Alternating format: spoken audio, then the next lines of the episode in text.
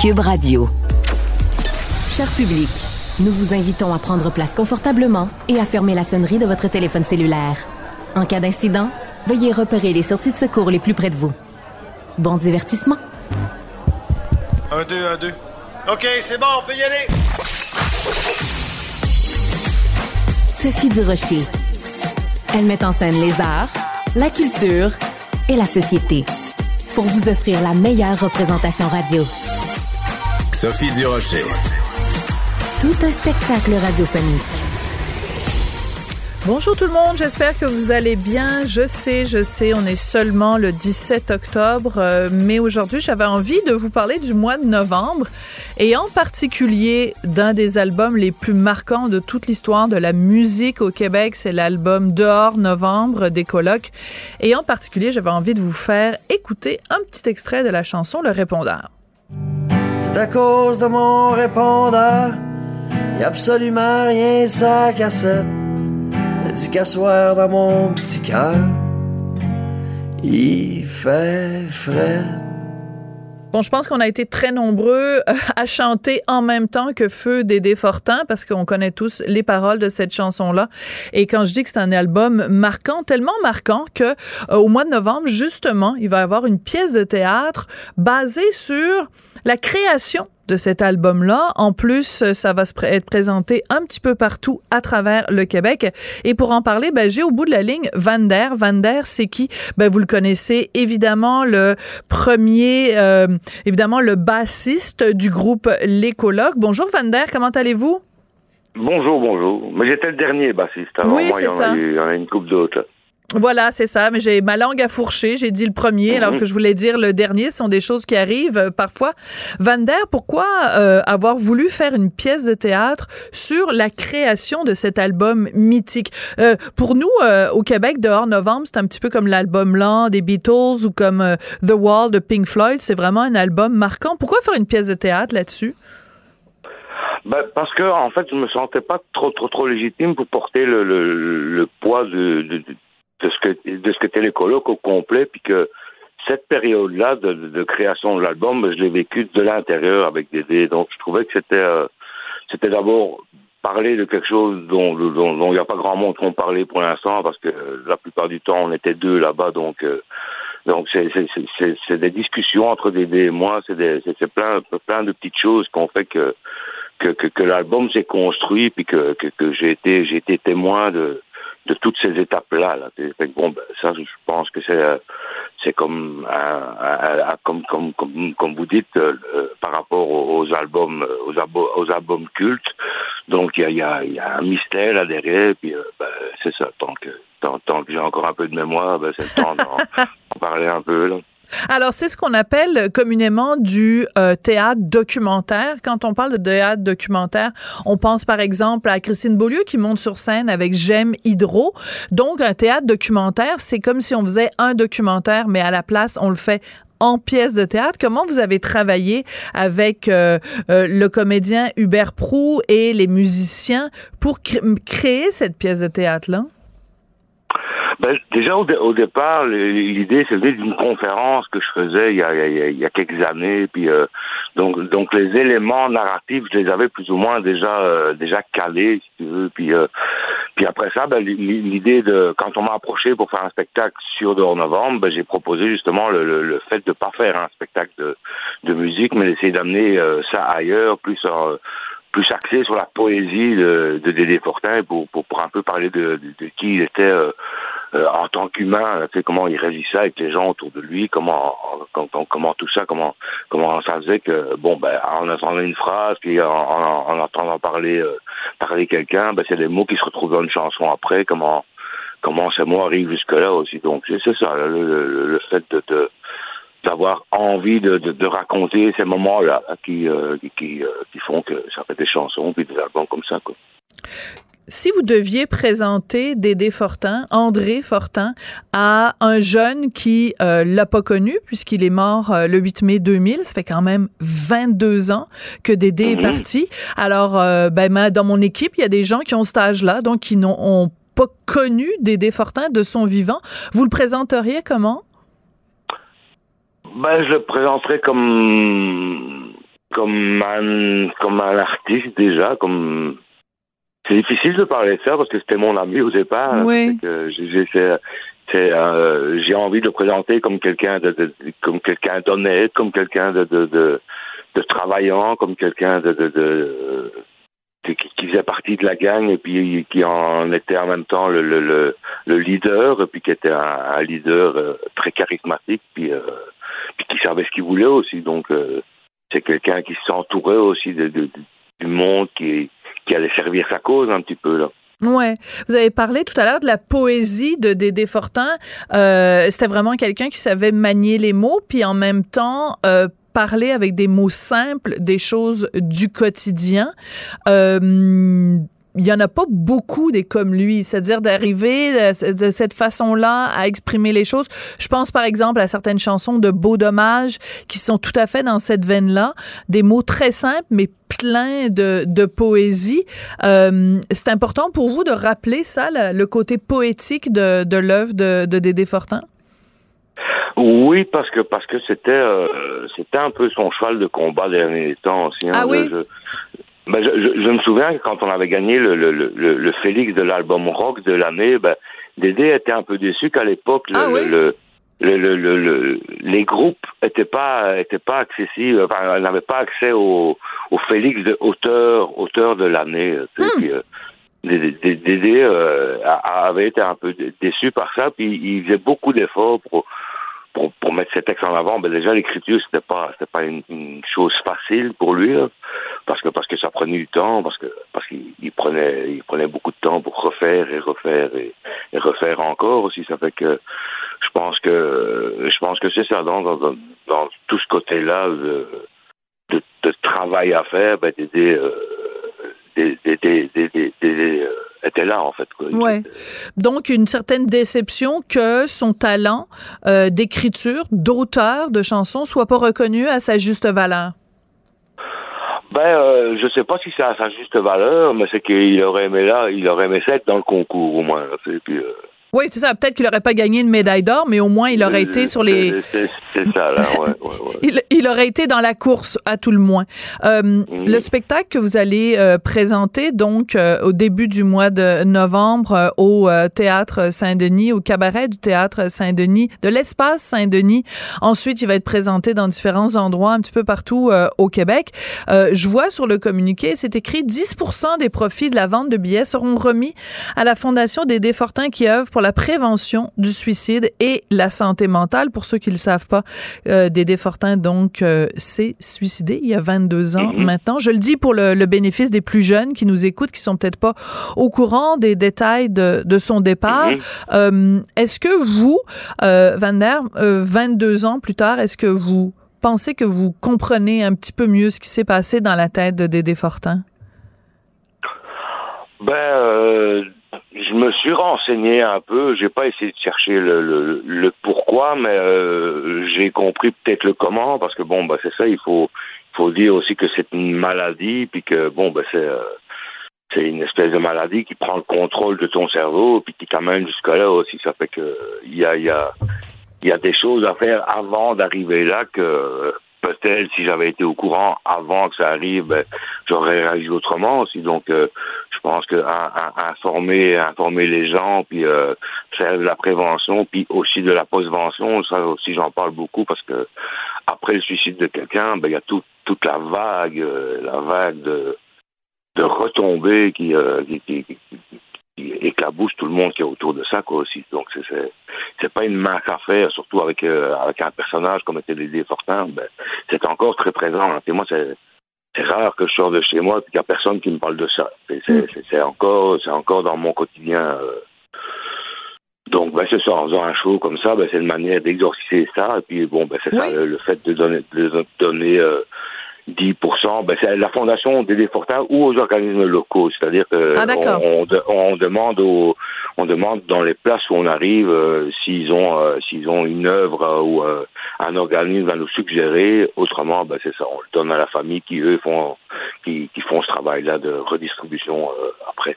D'accord. Ben écoutez, je veux vous remercier, Van der.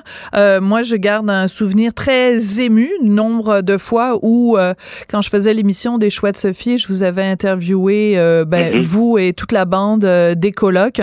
Et euh, ben, on garde tous un souvenir très ému quand on a nos chemins ont croisé euh, celui de, de Dédé. Évidemment, on Mhm. en reste imprégné à tout jamais.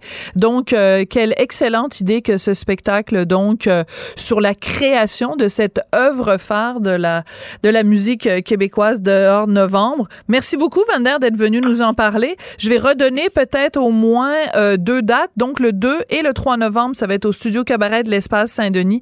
Puis ensuite, une tournée québécoise, euh, plus de 30 représentations de ce spectacle-là. Donc, bonne chance et merci, Vander. Ben, merci beaucoup. Qu'elle soit en avant ou en arrière-scène, Sophie Durocher reste toujours Sophie Durocher. Culture, tendance et société. Steve Fortin. Eh ben, on ne s'attendait plus à ça. Ça fait des, des semaines et des semaines qu'avec mes collaborateurs, que ce soit Guy Nantel ou Steve Fortin, on parle de l'absence de d'implication ou du peu d'implication des artistes québécois pour la chose politique. Ben là, euh, aujourd'hui, ben il y a une vidéo qui montre plusieurs artistes québécois qui s'impliquent contre le fait de prêter serment au roi Charles III. On en écoute un petit extrait. Moi, Sébastien Ricard, Pascal Bussière, Daniel Boucher, Tania Contoyani, Victor Andrés Trier-Surgeon, Pierre-Luc Briand, Isabelle Blais, Jules Falardeau, Steve Boulanceau, Joseph Belrose, David Strasbourg, Jean-François Casabonne. je nie toute allégeance, toute soumission à Charles III, roi déclaré du Canada. À lui, ses successeurs, héritiers et représentants. Je ne reconnais aucune souveraineté. sur le Québec. Je jure. Je jure. Je jure, je jure, que je serai loyal à la nation québécoise et que je servirai fidèlement la République du Québec, en toute amitié avec les peuples autochtones. Ça, c'est comme un gros euh, FU, pour parler comme les jeunes, un gros FU à la monarchie. Mais euh, bonjour, euh, Steve Fortin, ça t'a frappé, toi aussi, euh, que des artistes se réunissent Ah oui, et fassent cette vidéo-là? J'en ai des frissons. Euh, c'est, euh, j'attendais ça. Euh, et je suis très, très content qu'on ait découpé euh, le nom des, gens qui sont là parce que euh, on dépasse les, les, affectations, les allégeances politiques habituelles. C'est très diversifié. Et n'oublions pas une chose, on parle du roi d'Angleterre, mais le roi d'Angleterre est aussi le chef de l'Église anglicane. Je suis content que des contacts et des amis à moi, tant, du, tant euh, de, la culture culturelle que politique, m'ont fait remarquer ça, qu'ils avaient un, tout un malaise euh, de devoir euh, euh, prêter allégeance pour ceux qui, ont déjà été députés qui ne le sont plus ou pour ceux qui le sont maintenant. Et là, bien au-delà de, du seul PQ, là, je peux te dire ça.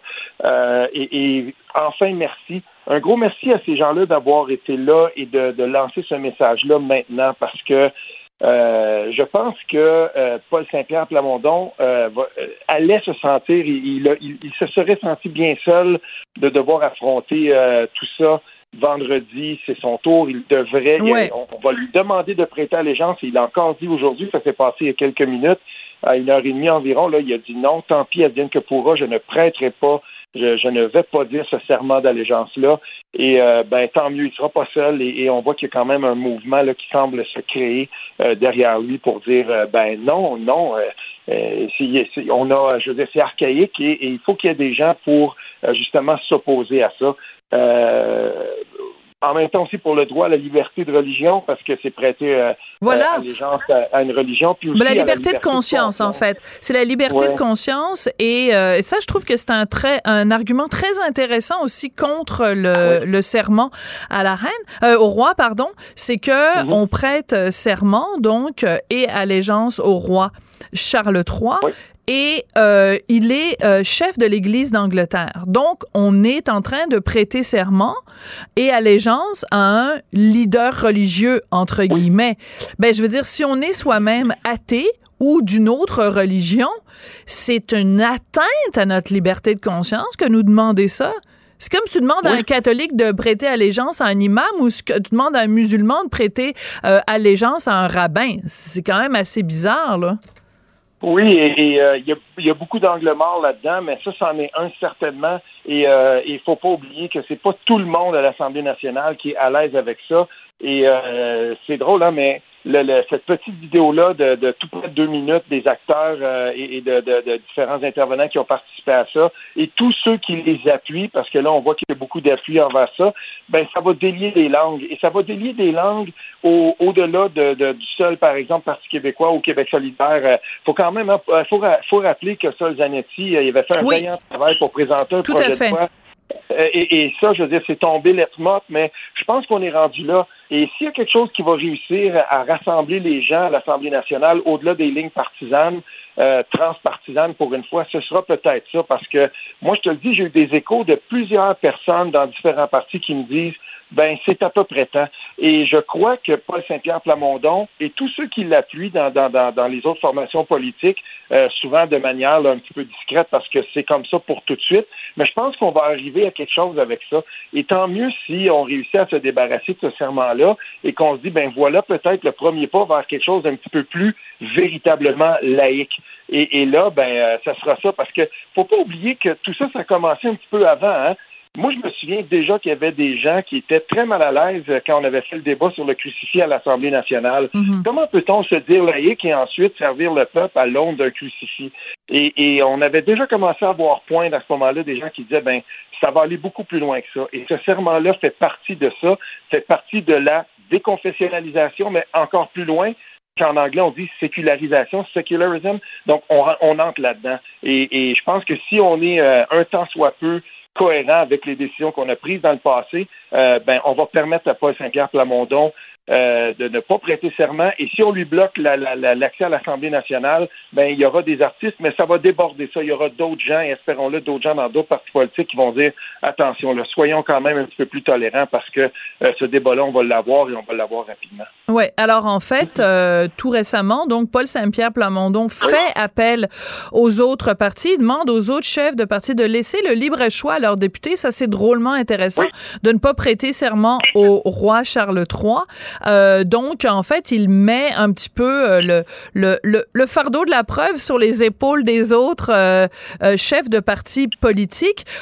moi, je veux revenir à cette vidéo-là parce que, bon, on a vu évidemment Sébastien Ricard. Mhm. Il y a des gens, des peut-être des mauvaises langues qui disent, bon, c'est intéressant que ces artistes-là aient fait ça. En même temps, il y a personne qui est surpris, Sébastien Ricard, qui soit en faveur de quelque chose qui est proposé par le PQ personne est en bas de sa chaise. C'est pas le monde à l'envers.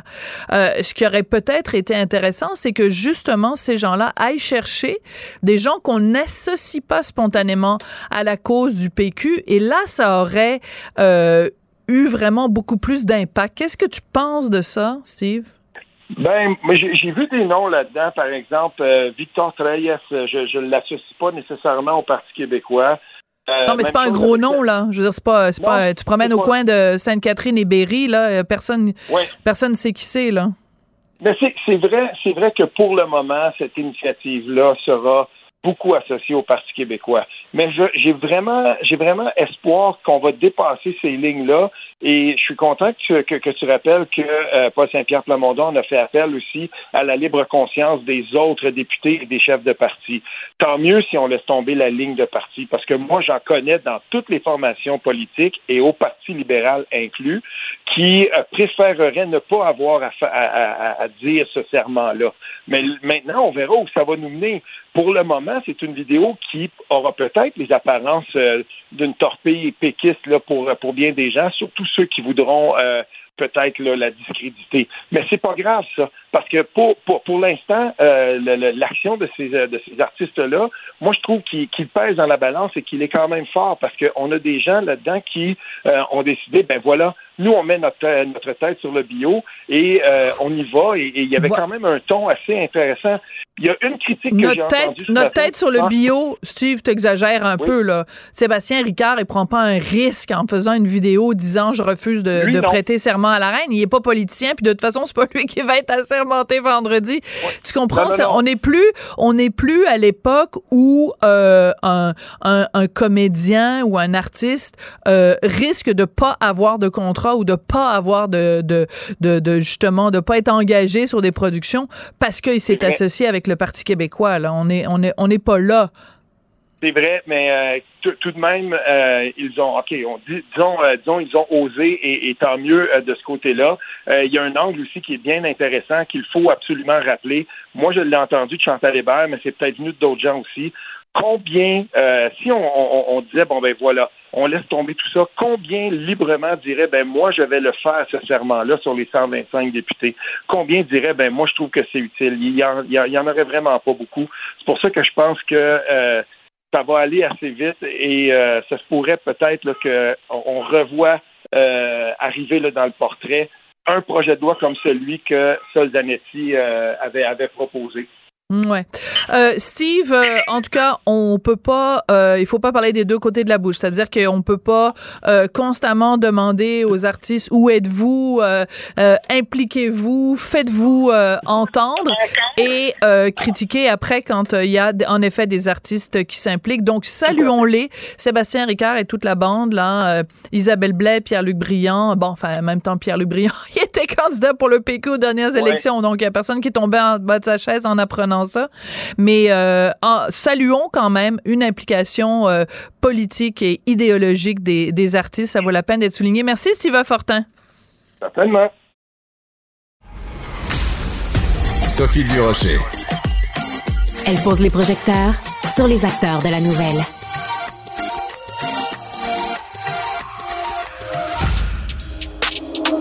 C'est tout en anglais. Sophie Durocher. C'est toi qui as tiré la sonnette d'alarme? Le Québécois moyen était Guy Nantel. euh, quelqu'un qui subissait et qui se disait je ferme ma gueule parce que je veux pas perdre ma job. La rencontre. Cet asservissement, cette servitude volontaire. C'est quelqu'un qui va dire par exemple moi j'étais allé à l'urgence là, j'ai attendu 6 heures, OK? La rencontre. Nantel. Durocher. Bonjour, Guy Nantel, le gars que je travaille avec. oui. Et moi la fille que je travaille pour. Oui, ben non, ben tu travailles pas pour moi là, mais euh, non, mais c'est juste drôle parce que c'est une erreur que beaucoup de gens font. Euh, le de que qui devient donc, on n'est pas capable d'accorder. On parle de tout ça, Guy, parce que évidemment en fin de semaine dans le journal de Montréal, journal de Québec, on apprenait qu'il y a beaucoup de futurs profs qui arrivent pas à passer le test de français qui est essentiel pour arriver à faire un, stage puis ensuite devenir enseignant. Fait que les, les, futurs profs ils excusez-nous, le test de français il est trop difficile. Pouvez-vous baisser quand- le niveau? là, il y a une pénurie d'enseignants, Ben alors oui. ils réclament des assouplissements. Mais oui, C'est moi déjà des étudiants en n'importe quoi qui négocient des notes, des programmes, des plans de cours, c'est non. Je suis désolé. on ben, Euh, va pas à des l'UQAM alors. non, non, mais des étudiants, c'est des étudiants. Moi, j'ai j'ai suivi Ah des oui. cours de karaté. Ben, mon maître, c'est lui qui décidait c'était quoi l'enseignement. Comment ça Ben oui, sinon- ça, je vais, sinon, il t'envoyait un petit coup suivre, derrière la tête. Il m'intéresse moins. À un moment donné, c'est- ça fait partie d'un cursus. Ben non, c'est sûr. Sinon, de toute façon, ton prof de karaté, il t'envoyait un petit coup derrière la tête, envoie donc mon Guy, puis c'est comme ça que ça marche. Mais Ben, c'est là que tu vois que si t'as pas suivi le cours comme du monde, tu sais pas comment te protéger contre le coup. Alors, Exactement. Si tu veux, si tu veux l'enseigner, le français, ben évidemment, il faut que tu le maîtrises. Donc, euh, je comprends mal le réflexe de dire, nous autres, on veut la job d'enseignant de, de- du français, mais on veut pas vraiment le maîtriser. Ça me paraît un peu illogique. Et comme tu dis dans ton article, euh, puis ben, Richard a écrit un article là-dessus, c'est toujours le français qui est Oui. là. Voilà. C'est toujours ça. C'est cette que- matière-là qui est toujours, euh, toujours une espèce d'assouplissement. On a toujours le réflexe de dire, bof, c'est juste du français, tu sais. C'est pas grave. est-ce que est-ce qu'on endurerait ça d'un d'un comptable qui fait nos impôts, de dire ah ben écoute, c'est parce que lui, il y avait des assouplissements dans son cours là, quand il a suivi son cours. Fait que c'est un peu normal, là, le rapport d'impôt que tu envoies, c'est juste des chiffres, tu sais, c'est pas, c'est pas grave, là. Puis quand tu prends l'avion aussi, le gâteau de contrôle, ça se peut qu'il se trompe de chiffre, puis au lieu de la piste 32, c'est la piste 33, mais à un moment donné, on va pas lui demander non plus d'être précis à chaque fois qu'il donne un chiffre, là, tu sais. Mais non, Le ça. chirurgien euh, des poumons, ça se peut qu'il se trompe entre la gauche et la droite, mais l'erreur est humaine, Sophie. Ben oui, qu'est-ce que tu veux, je te dis. Mais non, mais c'est aussi, ça, ça s'applique à tout, là, tu sais, le, le gars qui fait un pont. Est- Imagines-tu des ingénieurs euh, qui vont à Polytechnique et qui disent, ben nous, euh, on trouve l'examen euh, final de dernière année, il est trop difficile, puis il y a une pénurie d'emplois, alors soyez moins exigeants, parce que sinon, on va se retrouver avec pas assez d'ingénieurs. Je veux dire, Ben, c'est quoi cette logique le- de cabochon-là? C'est toujours le réflexe de dire non, non, ça c'est des, des, des jobs importants. Il faut être très technique, il faut être très précis en médecine, puis des ingénieurs. Mais le français, ben, l'important c'est qu'on se comprenne. L'important c'est que ce soit un Voilà. peu approximatif. C'est même, c'est même cool quand c'est un peu, c'est un peu comme, tu sais, c'est. Mais moi je sais pas, je, je trouve que c'est important si tu veux l'enseigner. Puis après ça, c'est, évident que on comprend que l'erreur est humaine. Moi c'est pas ça, c'est qu'on cherche à presque à planifier la médiocrité. Puis là j'ai plus de misère avec ça. J'adore, je vais, je vais le reprendre. euh, je te paierai des, des droits d'auteur là-dessus, mais planifier la médiocrité, j'adore ça. Oui, et, oui, ben. euh, et il faut, j'essaie de, de regarder ça plus large. Prenons un pas de recul, Guy, ensemble. Euh, c'est symptomatique de quelque chose quand même quand tu dis, en effet, que c'est des, des, des des compromis qu'on est prêt à faire avec le français. C'est aussi qu'au Québec, quand t'as quelqu'un comme Mathieu Bock-Côté, je me rappelle quand Mathieu est allé à Tout le monde en parle la dernière fois, il y a des gens sur les médias sociaux qui lui reprochaient d'utiliser des mots trop compliqués puis de faire des phrases trop longues puis de ça. Est-ce qu'on peut, s'il vous plaît, juste avoir du respect pour quelqu'un qui est un érudit, quelqu'un qui a des lettres, quelqu'un qui s'exprime, oui, avec euh, euh, euh, une, une bonne élocution, qui est un bon orateur, au lieu de le ridiculiser puis de le mépriser. On a l'impression qu'au Québec, mieux tu t'exprimes, plus t'es méprisé. T'as raison de dire ça, puis je trouve particulièrement avec le français, là, justement, quand, quand tu as une forme de, de ben, c'est pas de l'élitisme, hein, mais c'est, c'est quand même de l'excellence. C'est vu comme être snob, c'est vu comme, tu sais, il y a comme presque une même compétition avec la France. On n'est pas des Français, nous autres. Des, Ah ouais. des fois, je reprends des gens, mais tu sais, on fait tous des erreurs de, de français. Mais euh, par exemple, là, puis je peux t'en dresser une liste parce que j'ai, j'ai, me suis fait un petit répertoire. Vas-y. Vous, vous méritez un prix. Moi, Oui. je, je déteste ça. C'est, tu, tu te mérites pas un prix. C'est comme si tu le remplaces par le mot gagner. Tu te gagnes pas un prix, tu le gagnes. Puis d'ailleurs, les gens ont tendance à, à mélanger ces deux termes-là, à les voir comme des synonymes, alors que mériter puis gagner, ça veut pas dire la même Mhm. chose. C'est comme débuter Euh, et commencer. Ouais, c'est ça. Il y en a un qui est ben, transitif, l'autre est intransitif, mais Ouais, mais continue. dans la vie, tu peux mériter quelque chose que tu gagnes pas, puis tu peux gagner quelque chose que tu mérites pas. Voilà. C'est- C'est pas des synonymes. Euh, je te supporte dans, dans, dans Mais ton non, expérience. Je t'appuie. Je t'appuie, puis parce que supporter, c'est, c'est le contraire. Si tu dis je supporte Guy Nantel quand je vais voir son show, ça veut dire que tu l'endures puis tu trouves pas ça bien bon. Ben Mais voilà, si et tu tu le peux pas le tu supporter si tu l'aimes pas. Et rappelle-toi, rappelle-toi, Guy, je suis contente que tu fasses référence au verbe supporter parce que c'est un anglicisme assez calqué sur support. Donc, c'est ce qu'on appelle un faux ami, c'est-à-dire que le même mot en français veut pas dire la même chose, même des fois le contraire. Te rappelles-tu quand Denise Bombardier avait été payée par, euh, je pense, c'était Radio-Canada pour aller faire un documentaire où elle s'était promenée partout à travers le pays pour faire un documentaire sur euh, les francophones hors Québec? Euh, et à un moment donné, elle est à table avec trois jeunes franco-ontariens et il y en a un qui dit je supporte telle chose et Denise le corrige en disant ben tu vois, tu viens de faire un anglicisme. Mhm, Écoute, elle s'est fait ramasser.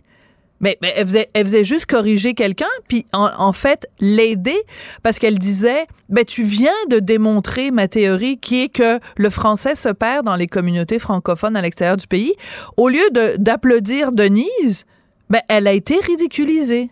Mon Dieu, puis surtout dans un exemple comme celui-là, parce que cet exemple-là euh, veut carrément dire le contraire, comme Exactement. je viens de dire. Que si Ben oui. quelqu'un je te supporte, ça veut dire que c'est je t'endure. C'est vraiment un synonyme Ouais, de, ouais. de t'endurer, mais c'est pas si le fun que ça. Mais support en, en anglais, ben évidemment, c'est autre chose. Mais tu sais, il y en a, c'est comme assumer. Tu sais, les gens ils disent ça, je- j'assume que j'assume qu'il va pleuvoir. ouais. Ouais. Alors, ça vient aussi de l'anglais. Au lieu de dire je présume ou je suppose qu'il va pleuvoir, ben, euh, puis, puis tu sais, même ma fille, des fois, je la corrige là-dessus. Puis je l'ai déjà fait, cette erreur-là, même dans un tournage à un moment donné. Donc, Ah, ouais. je lui dis, c'est pas grave de faire l'erreur. C'est juste que c'est pas une humiliation que de se faire reprendre puis de se faire dire. Tout à Puis, fait. On a de la misère avec la, la culture de, de manière générale. Moi, c'est arrivé une couple de fois sur Facebook que j'écrive euh, vraiment des trucs qui qui ont pas rapport avec ce que je fais normalement, mais juste sur la connaissance générale, d'arriver puis de dire, mettons, je vais faire un, un, une publication, euh, mettons, sur euh, le fait que saviez-vous que Jules César n'était pas un empereur romain, l'Empire romain a commencé après la mort de Jules César, puis bon, Hmm. tout expliqué. Et là, là, le nombre de commentaires de mais très vulgaire, là. On s'en, on s'en crisse dessus. Mais pourquoi tu nous parles de ça? Ben, c'est pas intéressant. Puis là, je fais comme, mon Dieu, il me semble que c'est, c'est, intéressant. inintéressant d'apprendre des affaires, tu sais. Ben oui, mais non, mais c'est. en- et, euh, tu te souviens euh, l'émission Le Monde à l'envers, c'était la deuxième émission où on parlait d'éducation. Je l'ai dit à un moment donné, le problème au Québec, c'est qu'on ne valorise pas l'excellence, on valorise pas le dépassement de soi, on valorise pas la culture générale, on Mhm. ne valorise pas de tirer, de se tirer vers le haut. On Mhm. se, on se complaît dans une espèce de, de, de, de guimauve, pas de forme, puis de, de, de manque de colonne vertébrale, puis de manque d'ouverture sur euh, les, les... Je veux dire, euh, c'était c'était juste un exemple il y a quelques semaines. Moi, je suis pas ça, mais des fois, je lis des articles là-dessus. Occupation double. Il y a un, un participant qui s'est fait reprocher « Ouais, mais toi, t'es le genre de gars qui lit des livres. Ouais, C'est ouais, rendu, ouais, c'est entendu rendu que c'est une insulte, ça. T'es un gars qui lit des livres. Oui, oui, ça, devrait être le contraire. C'est, celui qui dit ça. Je veux surtout pas avoir ça, tu sais. Mais en tout cas, moi j'aime ça. Tu sais, je, je me, je me construis à temps perdu euh, je- je- une culture générale parce que je suis pas allé si longtemps à l'école. Moi, j'ai arrêté à la fin du cégep. Après ça, je suis rentré à l'école de l'humour. Puis je- j'essaie de me bâtir cette, cette richesse-là. Où des fois, j'apprends des choses. Tu sais, comme euh, par exemple la, la distinction entre pendant et durant. Bon, Ah, qui sont aujourd'hui ouais. vus comme des synonymes, mais en réalité, durant, c'est la durée entière. Ah. Alors que pendant, c'est au cours de.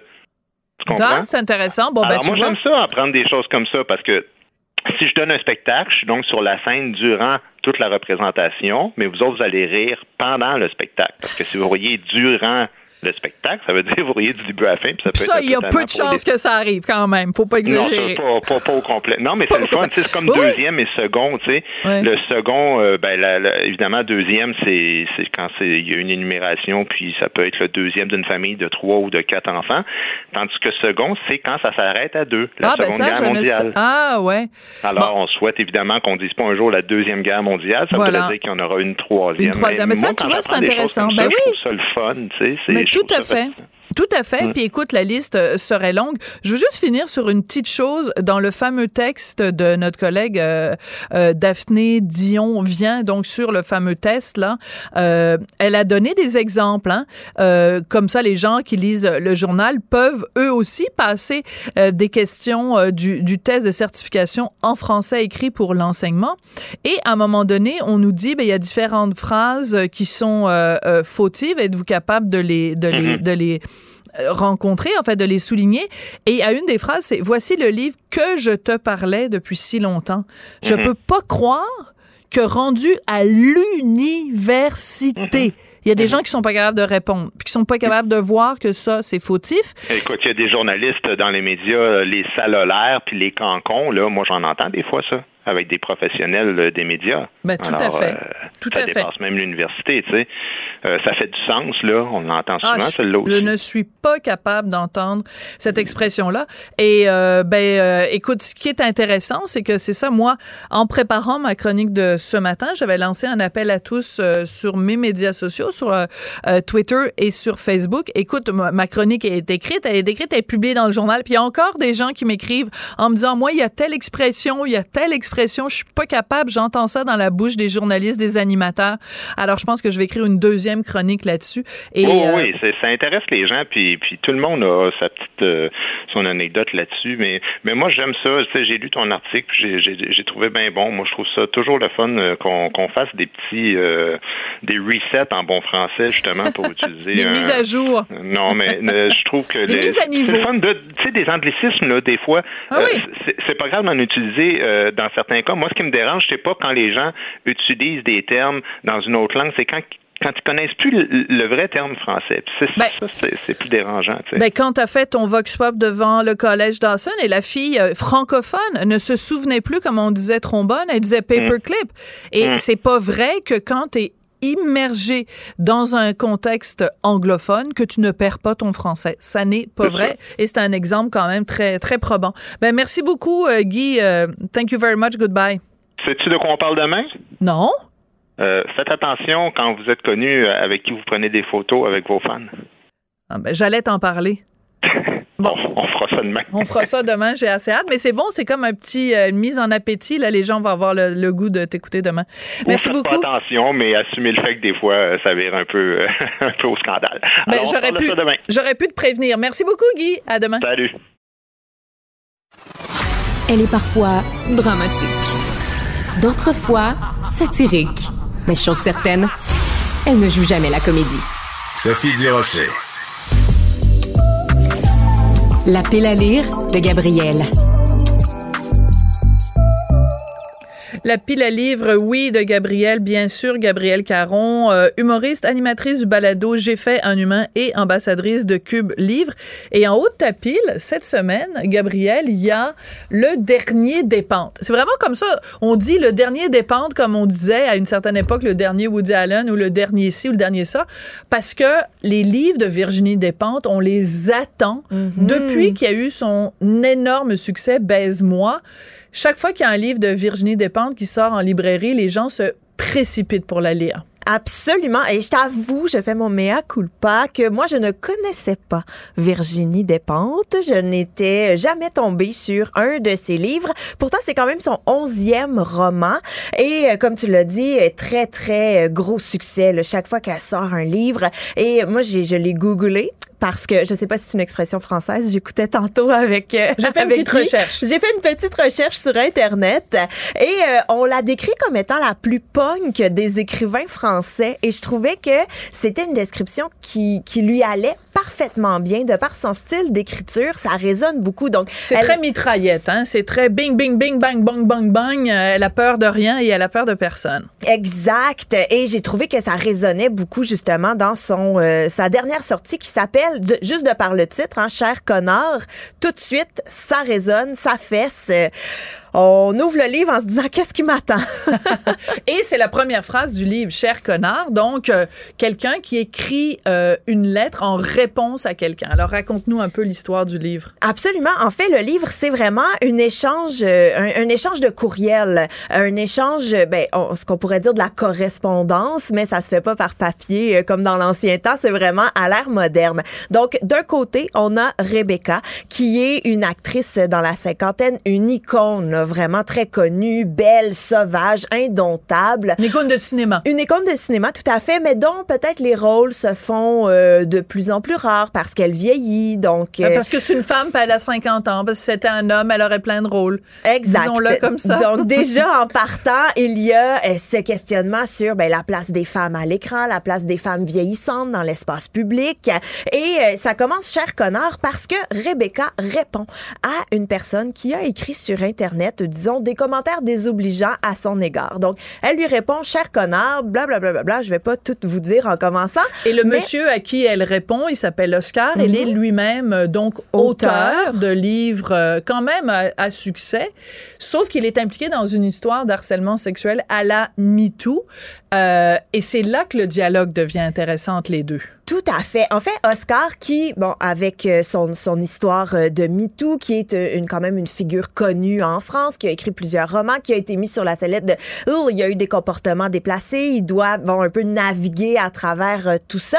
Mais Oscar, au-delà de tout ça, rappelle à Rebecca non, non, non, non, mais je suis pas juste un connard, je suis pas juste quelqu'un qui t'a insulté sur Internet, je suis aussi le petit frère d'une de tes amies d'enfance. Souviens-tu de moi? Et Rebecca, avec son franc-parler de faire Oh, peut-être petit microbe que je me souvienne de toi. Oui, ça me revient. Mais t'étais pas très important dans cette relation que j'avais avec ta sœur. Mais tranquillement, euh, ce qui aurait pu être en fait un échange de deux courriels et ça finit là, chacun continue sa vie. Mais non, il commence à s'ouvrir parce que Oscar, suite au scandale euh, euh, qu'il a À la vécu- suite du scandale, à la suite- oui, Ah, c'est ça. En plus, j'essaye depuis tantôt. Il n'y a pas de problème. C'est parce qu'on venait de parler d'anglicisme, là, c'est pour ça. Mais donc, à la suite de ce scandale-là, en fait, euh, il a aussi il a un problème de consommation. Aussi. Rebecca aussi. Oui. Et en fait, il y a une troisième roue du carrosse, entre guillemets, qui est Zoé, donc Oui. Qui est la victime, entre guillemets, présumée du harcèlement d'Oscar. Et on a ses lettres à elle aussi, on a ses courriels à, à elle aussi. Oui, donc si Oscar et Rebecca sont toujours en communication, Zoé, elle, est vraiment à l'extérieur En de fait, tout elle a un blog. Oui, exact. Donc, on peut lire euh, les, les différents billets qu'elle partage sur son blog, mais ça nous donne aussi un troisième point de vue à travers tout ça. Parce que ce que j'ai beaucoup aimé dans le roman, c'est l'évolution de la relation entre Rebecca et Oscar, qui au départ est très, très, très hostile. Ça s'envoie promener à tour de bras, mais tranquillement, ils se découvrent des points communs, ils se remémorent des bons souvenirs. Et j'ai beaucoup aimé aussi le cheminement d'Oscar. Parce que si au départ, il est braqué complètement face à MeToo, j'ai rien fait, c'est pas de ma faute. Ah, ben peut-être c'est de ma faute, mais c'est parce que je consommais. Euh, c'est pas vraiment Mais dans ça. le déni complètement. Complètement dans le déni pour finalement ben, évoluer, comprendre que Faut pas vendre tous les punchs, faut pas vendre tous les punchs. Mais bref, il y a une Oui, oui. réflexion. Il y a une euh, évolution et je te dirais même aussi de la part de Rebecca, Rebecca. il y a une évolution et même de la part de Zoé, la présumée victime, Mhm. il y a aussi une évolution. Et euh, ce qui est euh, intéressant, moi j'ai trouvé, c'est que euh, à travers et ça c'est typique de Virginie Despentes parce que j'ai lu tous ses livres donc Ah j'avais oui. très ah oui la, la série des Vernon Subutex je me suis délectée de ces livres là baise-moi évidemment. Et euh, c'est que euh, Virginie Despentes elle écrit jamais juste à propos de ses personnages. Elle elle parle de phénomènes de société elle a un regard très cynique sur la société française en particulier mais de toute façon quand on parle de MeToo ça, ça dépasse bien sûr la France et tout ça. Et elle est très cynique avec beaucoup de tendresse. C'est très particulier qu'il y ait ce mélange-là de très bon sarcasme équilibre, oui. et de bienveillance envers ses personnages. Mais je trouve que c'est très bien dit parce que moi, en lisant ce roman, quand je l'ai déposé à la fin, je me suis dit, c'est vraiment dans l'air du temps. C'est un roman de notre époque parce qu'on a mis tout, on a la vague de COVID qui frappe de plein Oui, fouet tout les ça se passe pendant la pandémie et c'est important parce que le contexte fait en sorte que quand tu as une dépendance, soit consommation d'alcool ou consommation de drogue, en France, le confinement a été très Sévère. sévère. Les gens ne pouvaient pas sortir de chez eux. Euh, ça a été vraiment beaucoup plus sévère que chez nous. Il y a eu des couvre-feux pendant beaucoup plus longtemps, etc. Ben, tu peux pas sortir, dans- aller dans un bar, tu peux pas faire venir ton dealer, c'est comme ça qu'ils l'appellent, pour euh, venir te porter de la drogue. Donc, les deux sont en questionnement par rapport à leur consommation et par rapport à cette dépendance-là. Et ça, toute cette réflexion-là aussi est drôlement intéressante. Oui, tout à fait. Et il y a aussi l'aspect de la solitude, j'ai trouvé, parce que si on avait été pas en COVID, ben peut-être que ces deux personnes-là auraient tout simplement arrêté leur correspondance, continué leur vie chacun de leur côté parce que leur réseau est encore présent. Là, ils se retrouvent confinés à la Ou- maison. Ou alors, peut-être qu'ils se seraient rencontrés, ils seraient allés prendre un café, prendre un verre ensemble pour se parler.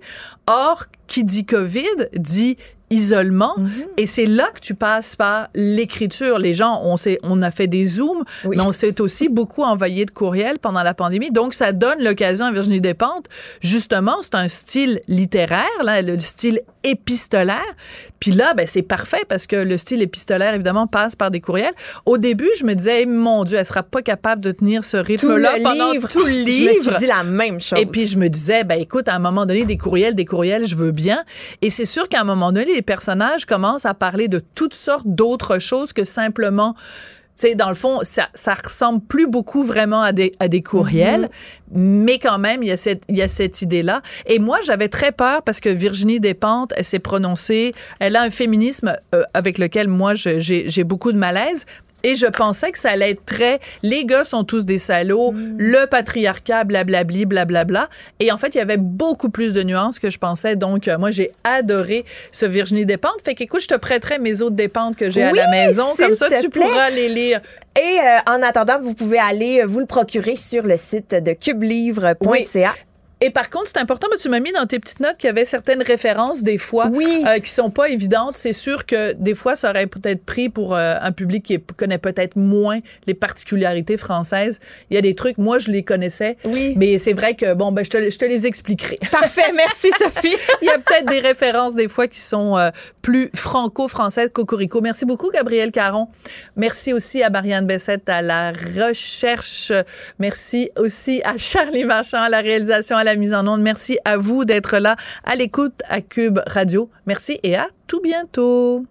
Découvrez la plateforme cubelivre.ca, une boutique en ligne accessible, pratique et inspirante qui accueille les auteurs de la francophonie. Laissez-vous séduire par son expérience de magasinage en ligne et recevez vos livres rapidement dans le confort de votre maison partout au Québec. Livraison gratuite à partir de 39 Cube Livre. Cube Radio.